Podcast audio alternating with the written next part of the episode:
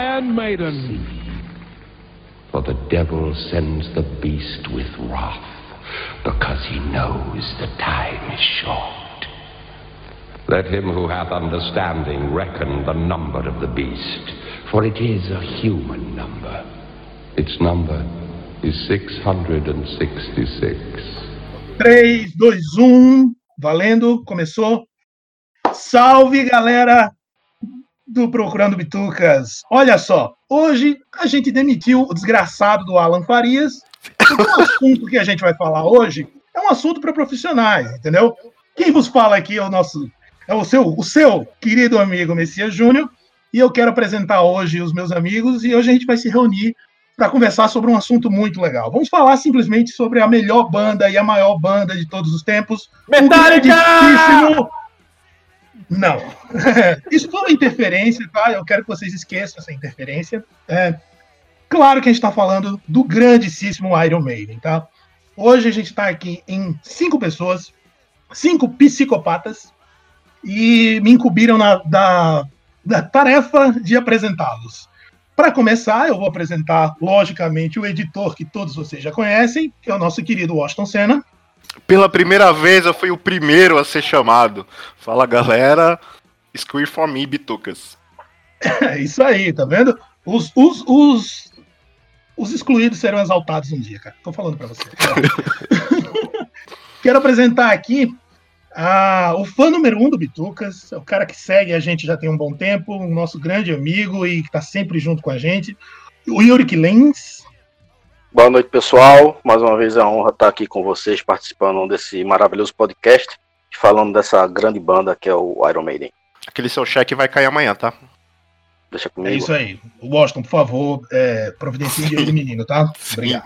Então, é, temos aqui uma presença ilustríssima também, nosso grande amigo Rafael Araújo, do canal Tomar Uma para falar sobre. Por favor, sigam ele no YouTube, tá? Rafael, dá o seu oi aí. Valeu, galera. Estou honradíssimo com, com esse convite e hoje eu vou tomar uma. Na verdade, já estou tomando uma para falar sobre o Iron Maiden. É isso aí. E para completar o time, eu tô brincando, né? É claro que o nosso querido amiguinho da vizinhança, o, o host mais chato do universo e jogador de board games, tá aqui com a gente também, nosso amigo Alan Farias. É um desprazer máximo terem tirado meu cargo de host e Johnny Gers é a Joelma do metal. Você é um pau no cu, só te digo isso. E assim, a gente vai te cortar com certeza, porque você é um chato. Enfim, galera, vamos continuar aqui é, sem demorar muito. O que, que a gente pode falar do Iron Maiden, né, cara? A importância do Iron Maiden pra música. Eu nem, eu nem diria pro heavy metal. Uma das bandas mais geniais, inventivas e, e completas do mundo da música. Eu falo em todos os sentidos. O Iron Maiden é maravilhoso, não só musicalmente falando, mas no sentido do marketing, no sentido de criar uma imagem, de se vender muito bem. Afinal de contas, a banda já está com 40 e alguns aninhos. São poucas as bandas que conseguem chegar nesse tempo, né? E hoje a gente vai dar uma esmiuçada, vamos dar uma debulhada na carreira do Iron Maiden, porque, para vocês que não conhecem, no último dia agora, 14 de abril, é isso, abril, né? No último dia 14 de abril, faz 40 anos, cara, 40 anos do lançamento do primeiro álbum do Iron Maiden, que se chama Iron Maiden. Foi lançado em 1980 e a gente vai falar aqui sobre ele, sobre a importância dele e sobre a importância de todos os outros álbuns e eu espero que vocês curtam pra caramba. Bom, vou começar aqui com meu amigo chatinho, que tá putinho porque perdeu o host. Alan Farias, me fala, cara, o que, que você acha e quais as suas impressões do Iron Maiden, Iron Maiden, o, o primeiro álbum da banda? Cara, eu acho o primeiro álbum um registro seminal para a história do heavy metal mundial, né? independente de ser do Iron Maiden, porque eu acho que esse álbum, além dele ter vindo no auge né, da New Wave British of Heavy Metal, né, que o Iron Maiden foi um dos fundadores desse movimento todo, mas eu acho ele um álbum muito forte, né? Ele bebe muito de influência do que vinha antes. Você vê muita coisa de punk ali no meio, principalmente por conta do Paul Diano. E eu confesso que é um álbum que eu gosto até hoje. Não é um álbum que eu escuto com frequência, né? Eu gosto muito dele pela crueza do, do som presente ali, mas não é o meu álbum preferido do Maiden, não, nem de longe. Mas assim, reconheço né, o caráter histórico, a importância dele para a história da música, não só da banda, mas é um álbum legal, eu, eu curto. Ah, legal, legal, é isso. Washington, meu querido terrorista, suas impressões sobre o primeiro álbum do Iron Maiden, fala aí.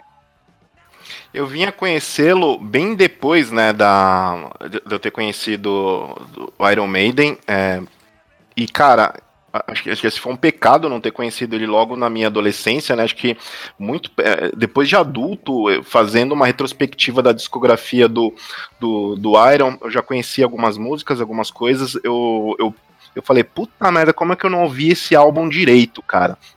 Foi um pecado não ter não ter presenciado assim o início o, o, início da, do lançamento dele né? Porque eu imagino o que foi esse álbum na época né? Assim o choque que ele trouxe cara. Porque hoje cada música o, o, o álbum simplesmente abre com Prowler né? E tem um dos maiores é, hinos da banda né? Que é Iron Maiden né? Os caras sempre fazem questão de tocá-la mesmo depois de 40 anos a música ainda tá viva né? No, é um álbum, como o Alan disse, seminal e abriu as portas de forma motherfucker, né, do, do rock, acho que foi uma abertura de porta para muitas outras bandas, influenciou todos, todo mundo, né, os caras simplesmente viraram, como você falou, né, a gente estava conversando em off, eles viraram nossos membros das nossas famílias, né. É bem isso, né, cara, o Iron Maiden é uma banda que é muito ela é tão importante que ela consegue fazer parte das nossas vidas, né? Assim, é bem, é um negócio meio tipo, a gente fica meio que família dos caras, né? De tanto que a gente se identifica, né? E tanto que Sim. a música toca a gente, né? Yurik, primeira vez que você ouviu esse álbum, Iron Maiden, lá de 1980, o que, que você achou desse álbum e o que, que você acha dele? Ele envelheceu bem? Não? Me fala aí, o que, que você acha dele? Então, é, realmente eu puxo um pouquinho do que o Messias falou também não comecei a escutar o Iron Maiden através do desse álbum Iron Maiden, né? Eu comecei pelo The Number of the Beast. Mas logo no momento que eu escutei esse álbum, né, o, o Iron Maiden mesmo, é, já deu para perceber, a, como Alan também bem pontuou, a pegada mais punk dele, né? Por conta da, do cenário da época, né? Aquela década ali de 70, 80, né? O cenário punk dominava e o Iron Maiden foi uma das grandes bandas, né, juntamente com a Judas Priest, Tiger of Pantanga e outras bandas, conseguiu é, é, se manter né, no, no, no, cenário ali. E com a ajuda do Paul Dayano, que fez toda essa, essa pegada mais um pouquinho punk, né, eu acho que foi quando conseguiu trazer a galera também mais para o heavy metal tradicional. E é, é um álbum que realmente soube envelhecer. Porque se uma rapaziada de hoje em dia pegar esse álbum, consegue escutar tranquilamente, vai gostar, entendeu? É um álbum de iniciativa legal para quem quer conhecer o Iron. É isso aí, cara, é bem isso mesmo. Rafael, é, dá uma introdução para a galera que não conhece o Iron Maiden, fala um pouco sobre a formação, os músicos hum. e a tua impressão sobre esse álbum. Velho, é, esse álbum, né, primeiramente, foi ele é um álbum bem especial para mim, porque é, eu conheci ele quando eu tinha 14 anos, né, então é, faz uns, sei lá, 25 anos. Eu sou de humanas, eu não posso ter errado essa conta. tudo bem, tudo mas, bem. Mas, enfim, é, já tinha a discografia do Iron Maiden toda até o X Factor nessa época, e mais o primeiro disco que, que um colega, colega é, de colégio botou para eu, é, eu escutar foi esse. Foi o primeiro disco do Iron Maiden que eu escutei e a primeira música foi Prowler. Então, é claro que Bruce Dixon é o meu vocalista preferido da história, né, de todos. Mas quando eu escutei Prowler com Paul Diano, velho, a cabeça explodiu. Caralho, que porra é isso, velho? Que negócio foda. E, enfim, e depois eu fui atrás da discografia inteira enlouqueci, né? Iron Maiden é a banda da minha vida.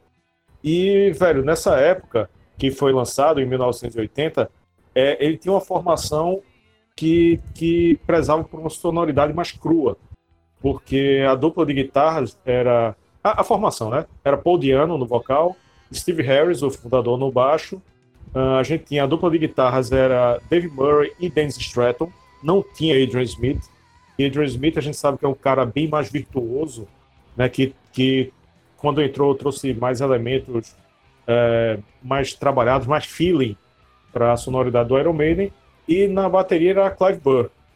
Então, uh, feito vocês disseram anteriormente, a sonoridade se aproximava, se aproximava um pouco do punk, muito pela característica vocal de Paul Diano também. E, e assim, é, ele, eu acho ele um pouco datado, mas não datado no sentido ruim. É, ele, ele, quando você escuta ele, até pela produção, se você escutar o, o álbum, o álbum original, não a música ao vivo, você reconhece que aquela sonoridade ali fez parte daquele contexto da New Wave of British Heavy Metal.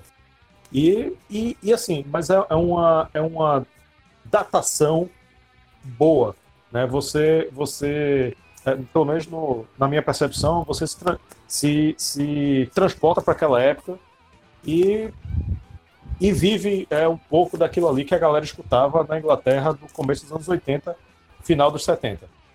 Só, só, só dando uma deixa, pelo que Rafael falou aí também, e eu acredito que o pessoal é, pode achar que esse, esse álbum está ultrapassado por conta da gravação, né, da época, que não foi uma das melhores. Então, isso pode realmente deixar o pessoal bastante essa, essa dúvida, né, se é um álbum que envelheceu bem, se não é. Mas se você vê mesmo é, toda a composição do álbum, né, é, a qualidade técnica dos instrumentistas para a época, tudo, é, realmente é um álbum que eu acho que tem um, uma pegada até hoje que muitas bandas não conseguem atingir. Cara, é bem isso mesmo, assim. Acho que o que todo mundo falou é, significa bastante e define bastante o que, que esse álbum é. Ele é um álbum, realmente, ele tem uma sonoridade datada, é uma sonoridade que, inclusive, os membros da banda não gostam desse álbum. O Steve Harris, que é o dono, chefe, baixista, principal letrista, principal é, é, compositor da banda, ele não curte a produção desse álbum. É um álbum que se eu fosse apresentar para um, uma pessoa que nunca ouviu Iron Maiden, eu não começaria a apresentar o Iron Maiden pelo álbum Iron Maiden. Mas é um álbum muito característico, né? O Paul Diano, que é o primeiro vocalista do Iron Maiden, ele tem uma sonoridade muito, muito característica. Ele trouxe uma, uma, uma identidade para a banda que a gente não conseguia ver isso no final da década de 70 e no começo, da, no começo da, da década de 80, que é quando a banda realmente começa a, a estourar por aí, né? Cara, faixas que eu poderia destacar nesse álbum, sem dúvida nenhuma, Prowler, que é a música que abre o disco, e, e Phantom of the Opera, que para mim é uma das maiores músicas que o Iron Maiden já compôs em todos os tempos. É, eu queria saber de vocês, o que, que vocês acham, quais as melhores faixas, o que, que vocês indicariam para ouvir nesse álbum. Alan, me diz aí, quais as tuas preferidas ou a tua preferida? Cara, é, por ser um som mais cru, né, que a banda estava mostrando ainda para o que tinha chegado, eu acho que esse álbum tem ótimas composições no final das contas.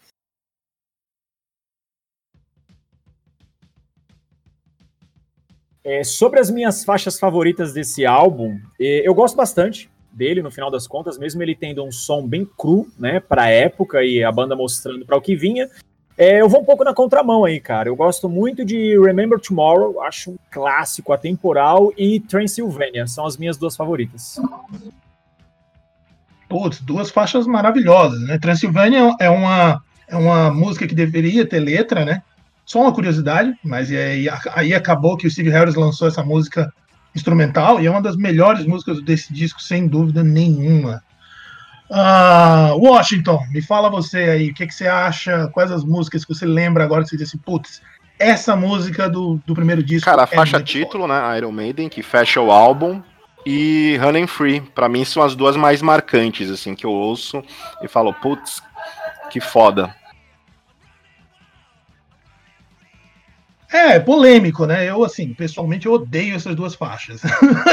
Já ouvi tanto que eu não aguento mais. É, pra mim é automático gostar faixas, das duas, acho assim, que porque eu ouvi tanto também. É, sei lá, é aquela coisa, né? Iron Maiden é uma que funciona extremamente diferente para cada tipo de pessoa. Aí eu tava, né? isso, eu tava é conversando legal, com um né? amigo um, um, tempo atrás, falando que eu queria uma realidade paralela com Paul Diano seguindo o vocal para ver como, como ia ficar a banda. Como seria? Como seria, né, cara? É. Com o Pugliano cantando Sim. The Number of the Beast ou coisas do tipo. Né? Deveria ser muito louco. Eu gosto né? do vocal. Deveria ser muito louco. Ah, é. Yorikin, fala aí você agora, que, quais as, as faixas que você. Então, uh, é, É, eu gosto muito do Running Free e do Sanctuary, apesar que nos álbuns nacionais não, não tem essa faixa, né? Só nos importados.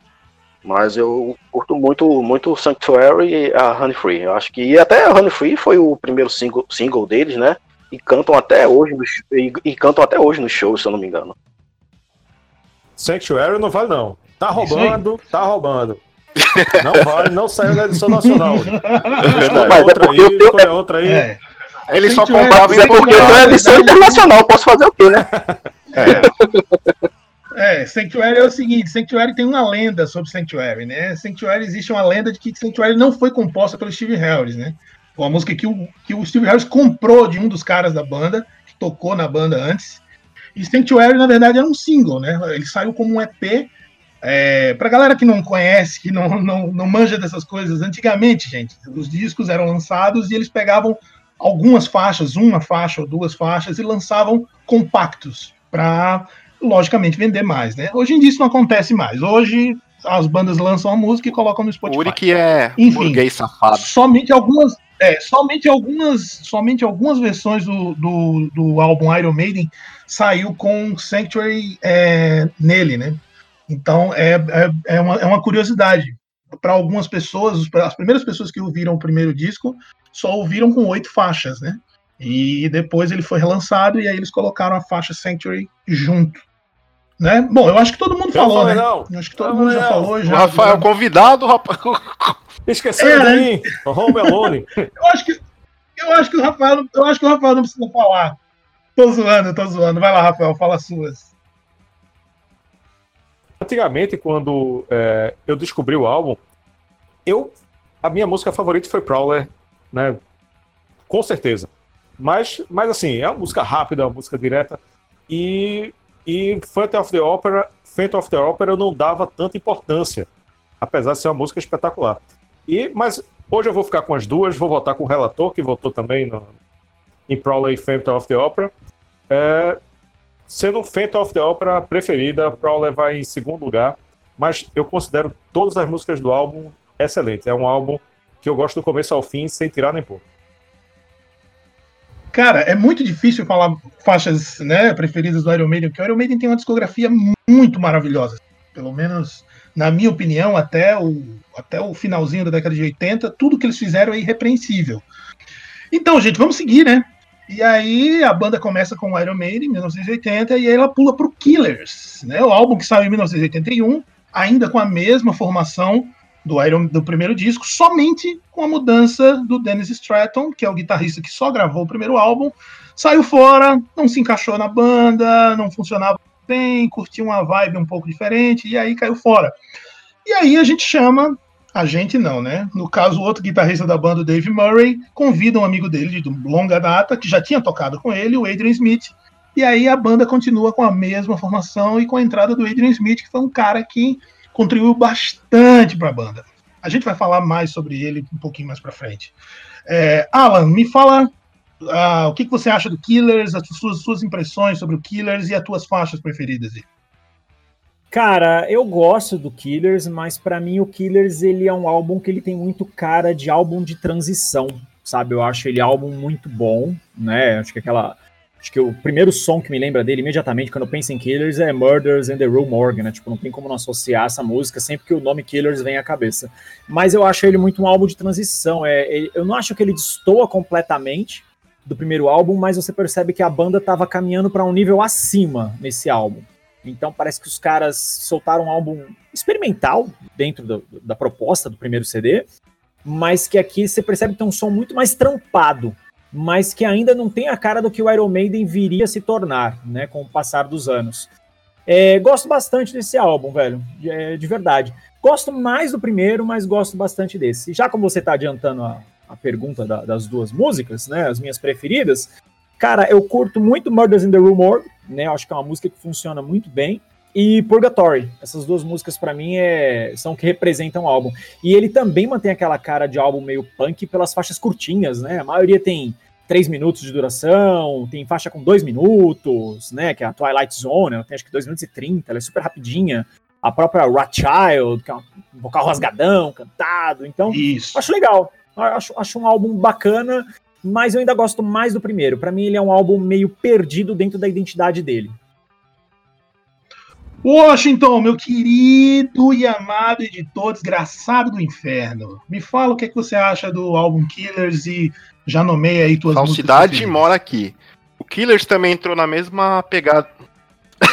Te amo, porra! O Killers entrou pra mim também na mesma pegada do Iron Maiden. Eu, eu vim conhecê-lo bem depois, né? O primeiro álbum que eu conheci do, do Iron foi o Peace of Mind.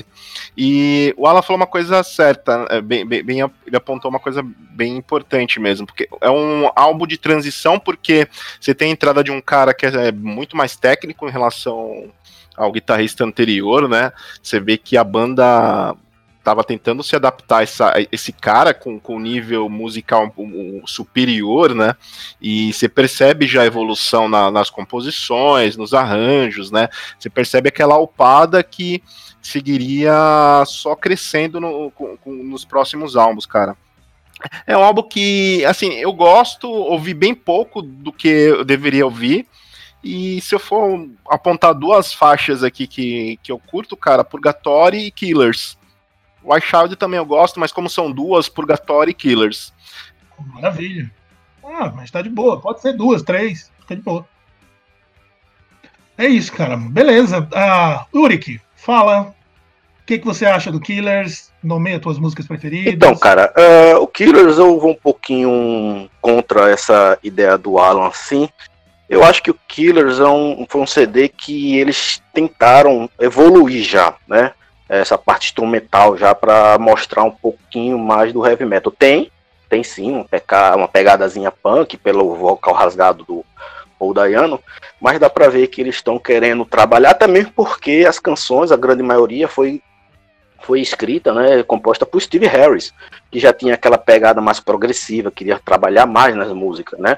É, Sim, todas as músicas Pronto. desse álbum são dele. Tirando, É, eu acho que mas assim, então, ah, é, com isso, assim, eu sinto Killers é, já essa transação, essa transição, só que uma transição mais puxada para a excelência, vamos dizer, né? Para o metal mesmo, ele querendo já sair dessa pegada punk que o Iron Maiden é, mostrava, né, no primeiro álbum.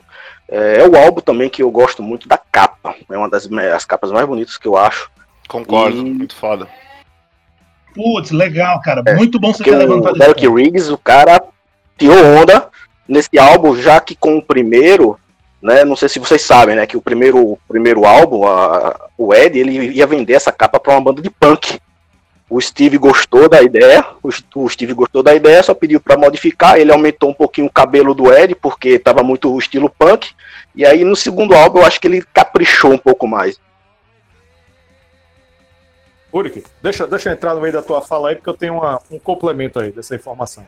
É, é, Derek Riggs, ele, ele fazia, ela, ele era ilustrador, pintor e tal, artista plástico, e ele tinha, ele fez algumas, algumas ilustrações para servir de catálogo, é, e ele oferecia é, as gravadoras. Ele tinha uma gravadora lá e tal, duas que ele fazia, é, mostrava os trabalhos, e, e o pessoal da gravadora escolhia é, apresentava as bandas, as artes.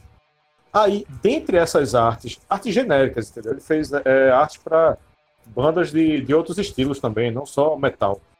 Então, quando é, mostraram a arte, não foi nem para Steve Harris, foi é, para o Rod Small, se não me engano. Enfim, O, o empresário da banda que viu uma arte do Derek Higgs pregada na sala do, do- de um dos executivos da EMI, e ele perguntou: Putz, eu gostei muito dessa arte, quem é o cara que faz?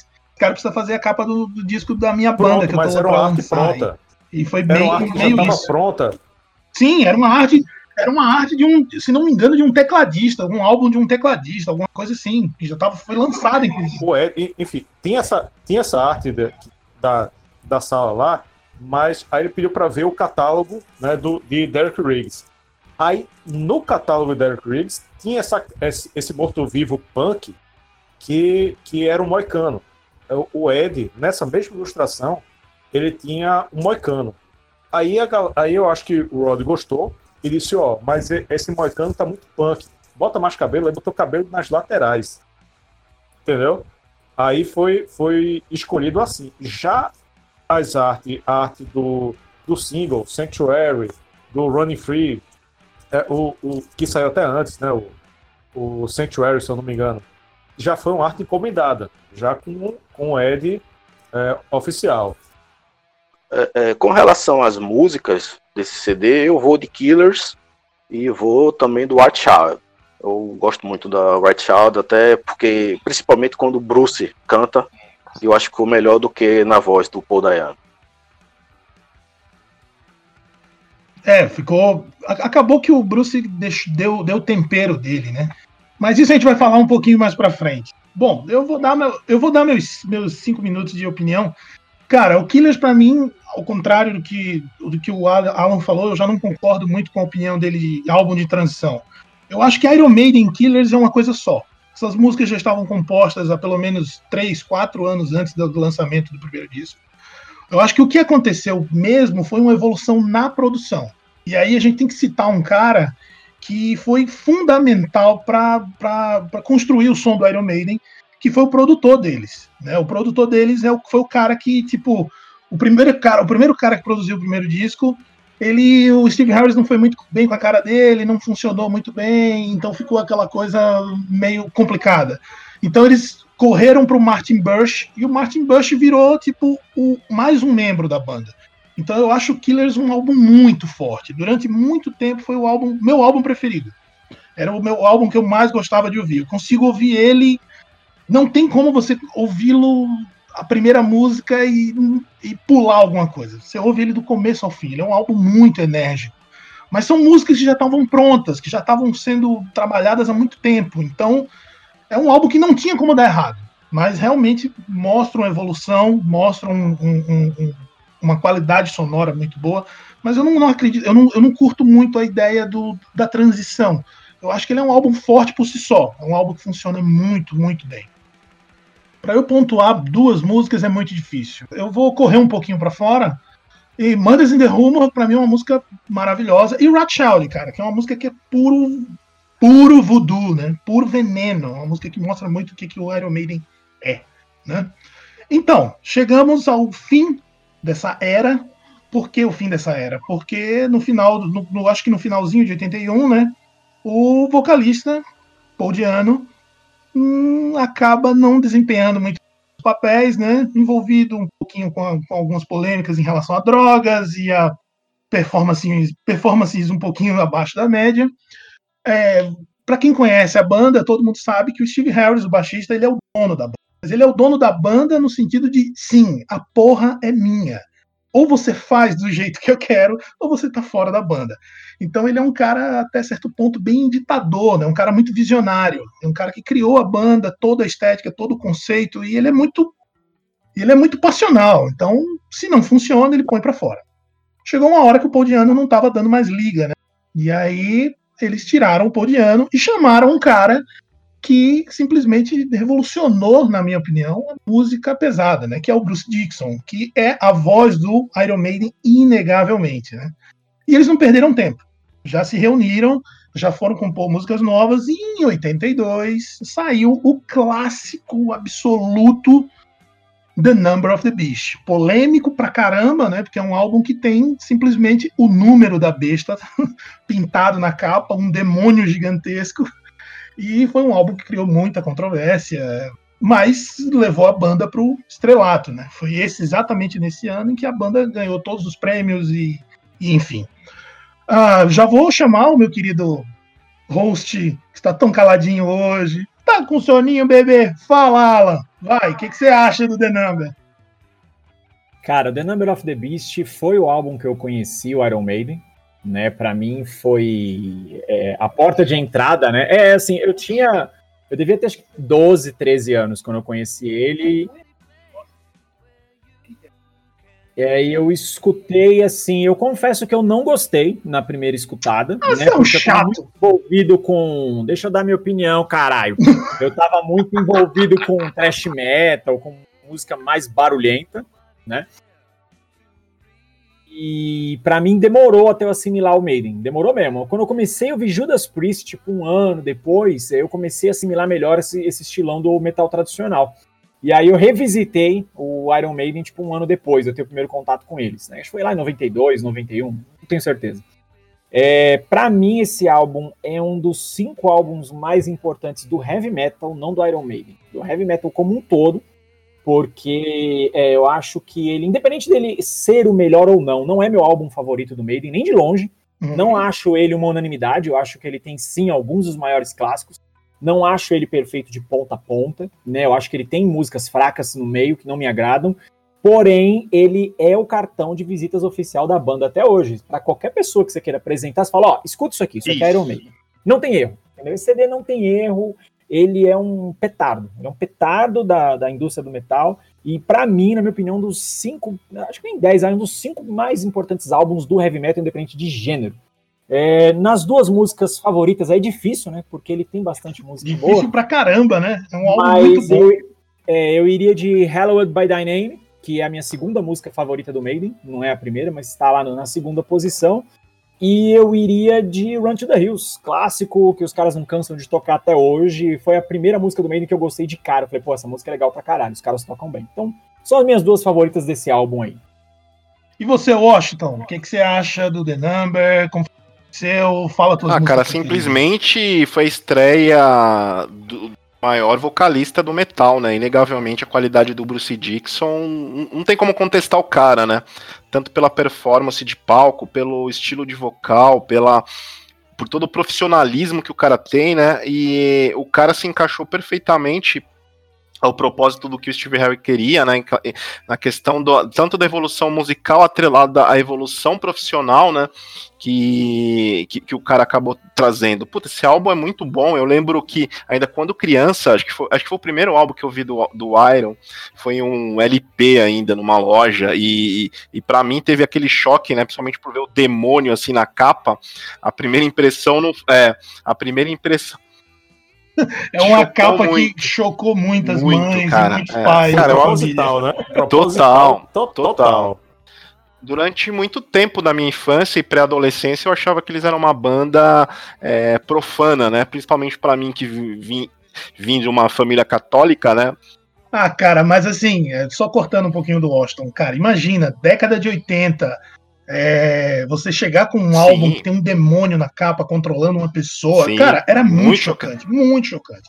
É chocante até hoje, na verdade. Concordo. a gente E- né? É um álbum excelente, cara. É, realmente ele, ele marca a, a evolu o que seria o Iron Maiden nos, nos próximos álbuns, né? E, e a dimensão que eles alcançaram, o potencial que eles, eles tinham, né? Nas, man nas mangas. Cara, é um álbum que mostrava o potencial que eles teriam, né? E o alcance é, na questão musical na- nas, próxima, nas próximas.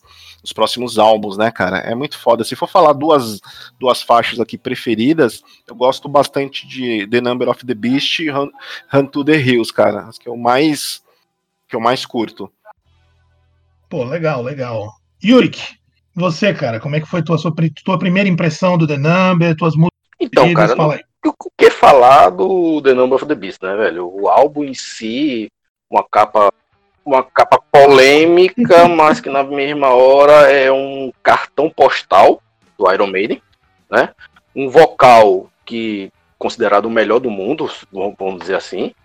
É, músicas que já mostra a qualidade técnica de cada é, é, cada integrante, que assim já o nível, né?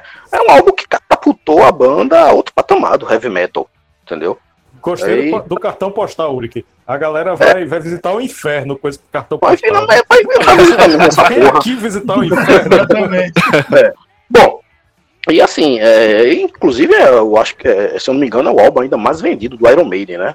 O The Number of the Beast. Até, é, é, eu, eu li É. uma reportagem que até o produtor, o, o Martin, né? Martin, não sei o que aí.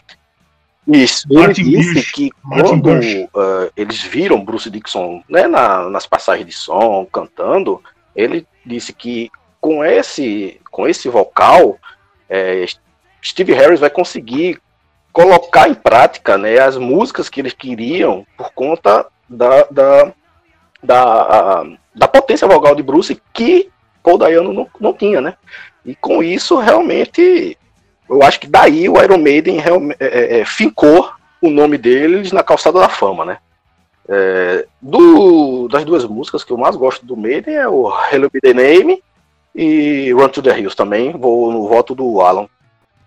Legal, cara, legal. E é bem isso mesmo. Né? A aposta no Bruce Dixon, ela foi uma aposta muito alta, né? Assim, mudança de vocal era, era muito grande, muito grande. Então, foi assim uma aposta que felizmente deu certo, né?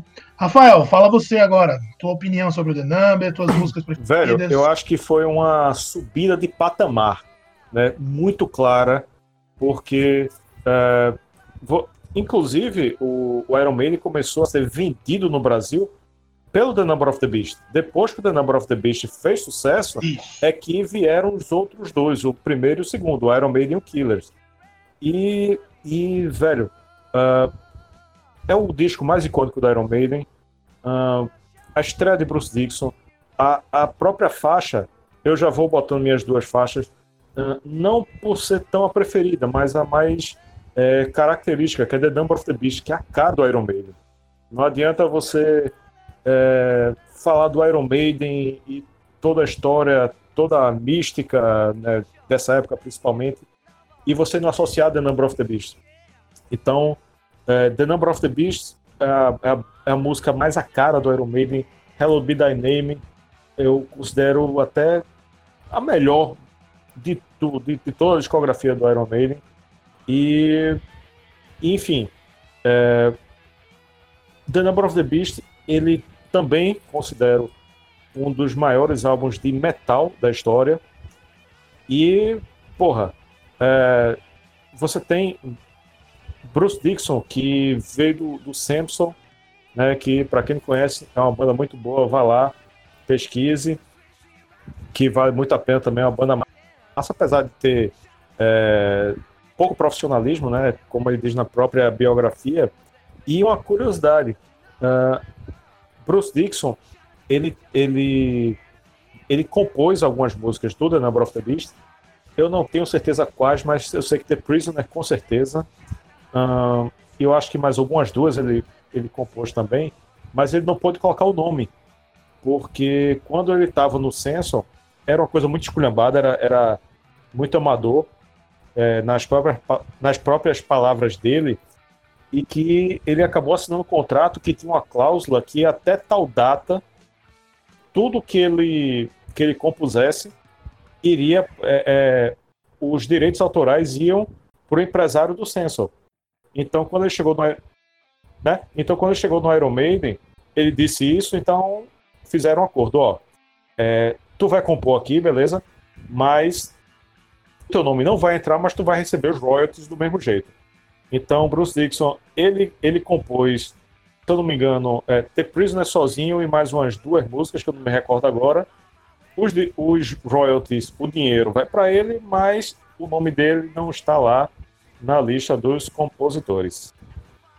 É, cara, é bem isso. A The Number of the Beast é um álbum, acho que todo mundo já falou, né? Eu não vou chover no molhado. Ouça The Number of the Beast. Se você quer conhecer o Iron Maiden como ele é, ouça The Number of the Beast. Se eu posso citar duas faixas, eu vou ser extremamente apaixonado agora. É, eu sei que vai muito contra, mas eu amo 22, Acacia Avenue, pela história, não vou contar, vocês vão ter que correr atrás para entender o porquê que 22 Acacia Avenue é tão maravilhosa.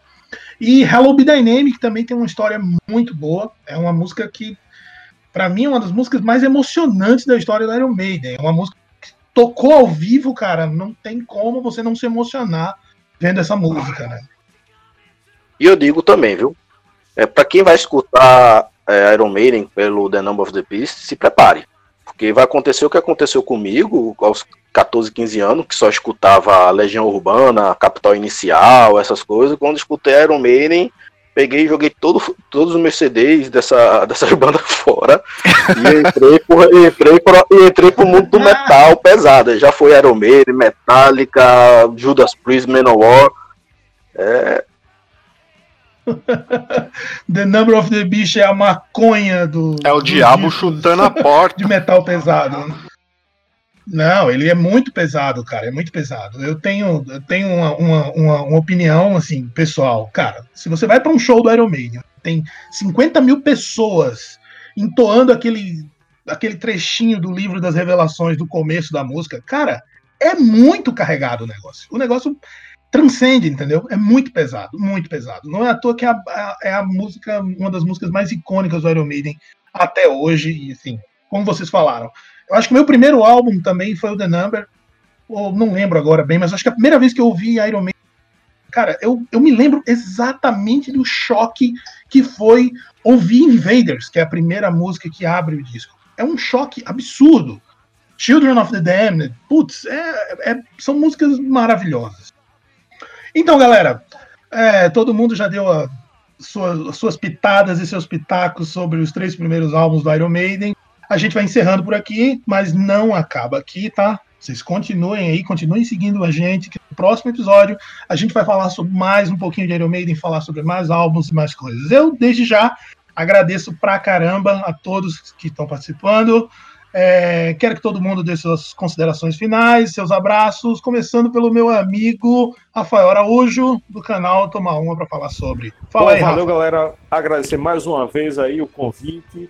E quem tá ouvindo aqui, acesse lá o YouTube, youtube.com.br Toma Uma, que tem muito conteúdo, muito heavy metal, muito Iron Maiden. A gente é muito xingado lá.